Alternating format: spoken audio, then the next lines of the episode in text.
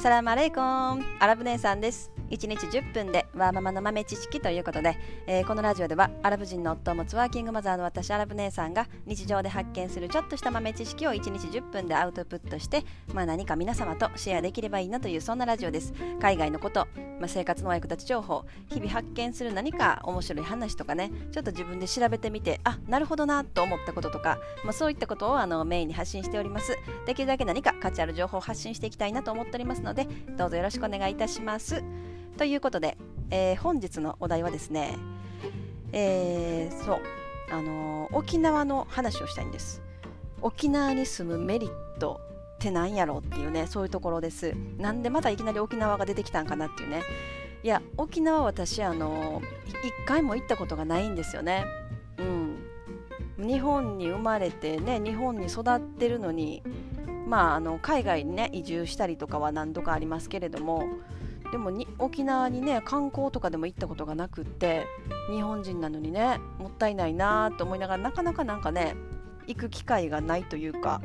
うん、まあ同じ日本に住んでる時ね日本に住んでる時は日本に住んでるからこそなかなかこう足を伸ばさないっていうところかなとかね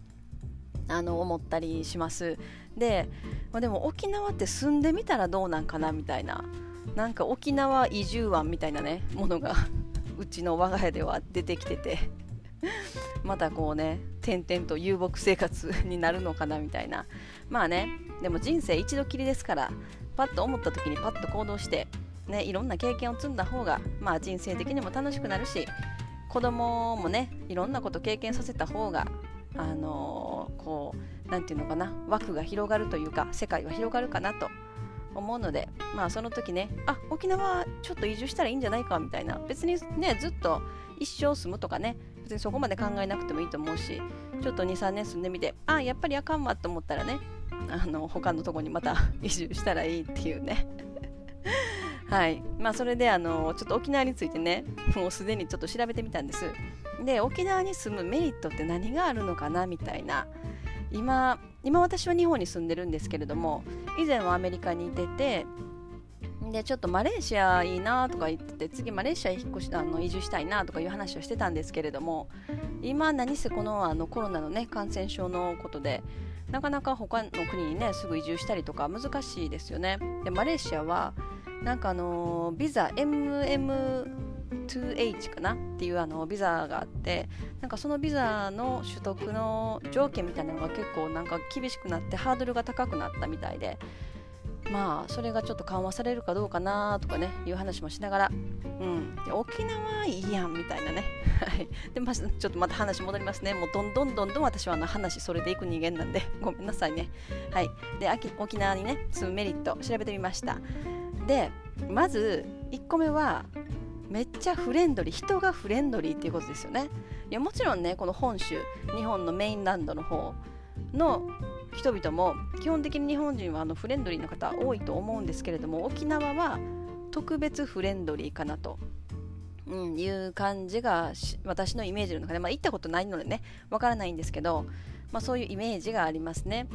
うんまあ、基本的にこう南国南へ行けば行くほどこう人が陽気というかそういうイメージはありますよね、まあ、私のその祖母とかねおばあさんおじいさんとかを辿っていくと結構南国生まれが多くってもっと沖縄の下沖の沖永良部っていう島があって、まあ、そこの出身だったりとか屋久島の出身だったりとかちょっと南の方がね多いんですね。なのでその辺のやっぱ親戚とかを見てても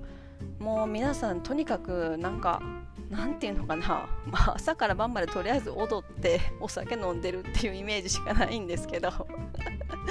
もうなんかそういう陽気な感じ。で私は、まああの以前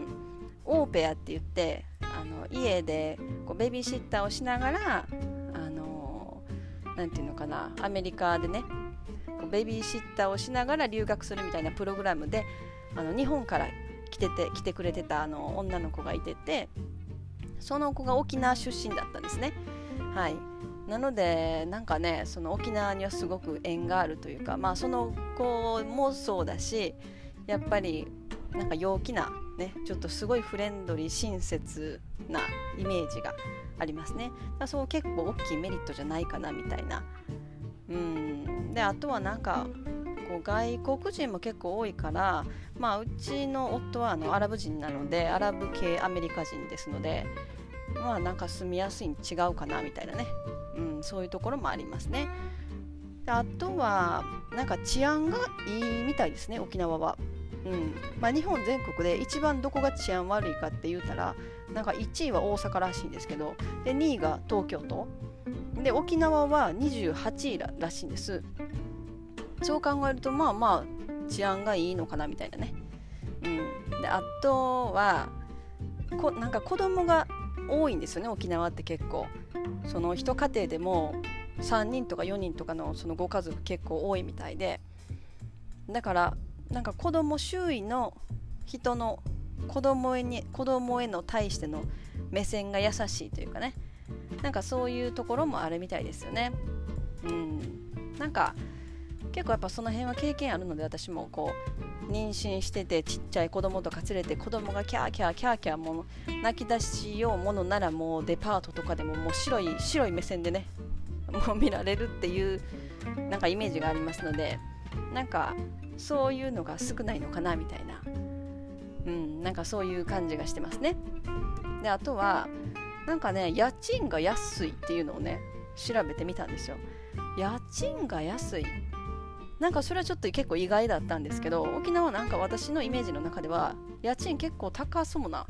イメージがあって、まあ、場所にもよるのかな？場所にもよるのかなっていう感じはしますね。ただまあその関西関東とかと比べるとやっぱ若干ね同じぐらいのこう築年数で同じぐらいの広さで考えると安いみたいですね、うんまあ、それは結構大きいかなみたいな、うん、であとは学校ですね。子供を例えば私学の学校に通わせたいとか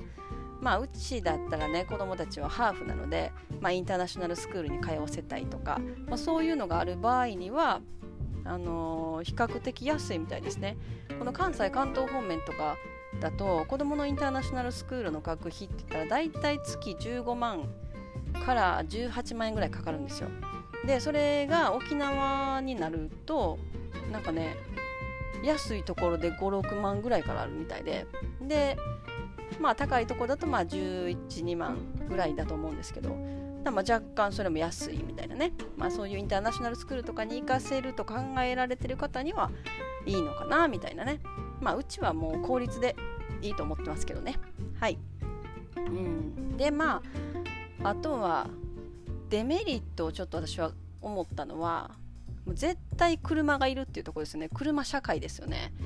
もう私車全然運転できない人間でずっと、まあ、免許は持ってますけど、うんまあ、子供が生まれてからちょっとね車運転しなあかんなっていうのでなんかペーパードライバー講習みたいなのあるじゃないですか。ちょっとこのペーパードライバー講習の話をまたしたいんですけどちょっとまた別の回でこのペーパーねなんかねプライベートペーパードライバー講習みたいなのがあってちょその話をまた別の回でします。はい。でまあ、その運転をしないといけない。やっぱ関西関東街の中に住んでたらもうほぼほぼ車は必要じゃないんじゃないですか。車もなくても全然生活できるっていう方がやっぱありがたいですよね。うん便利ですよね。沖縄電車もあるみたい。なんかモノレールみたいなのがあるのかな。だけどやっぱりねもう基本は絶対車車社会、まあ、でもなんかこう車ビュンビュンビュンビュン飛ばして走ってるようなイメージはあんまりないのでこうのんびり走れるんだったらいいかなみたいなね。うん。なんかそんな感じですね。だからなんかちょっといいかな、まあ、でもなんか台風がやっぱり多いんですよね沖縄はね。なんかその辺とかあとあの米軍基地があるっていうのがなんかその喋ってたうちのねアラブ夫喋ってたんですけどあのもしアメリカと中国が戦争になったら一番最初に中国からやられるのは沖縄やみたいな言われて それが怖いでみたいな。なるほどねと思って。絶対中国はあの台湾を取り返したいと思ってるから なんかもうそこからねどんどんどんどん政治の話になっていってしまって、うん、まあ別にねそんなずっと住むんじゃなくてまあちょっと気軽な感じでねどんなんかなみたいな住んでみても面白いんじゃないかなと。まあ今日はそんな話でした。まあ、沖縄ね行かれたことある方とか沖縄ちょっと住んだことありますとかねもしリスナーさんでおられましたらちょっとコメント欄で教えていただけると嬉しいです。はい、えー、本日もちょっとした皆様の豆知識増えておりますでしょうか？最後までお聴きいただきありがとうございました。では皆様インシャーラ人生はなるようになるしなんとかなるということで今日も一日楽しくお過ごしください。それではマッスラーマン。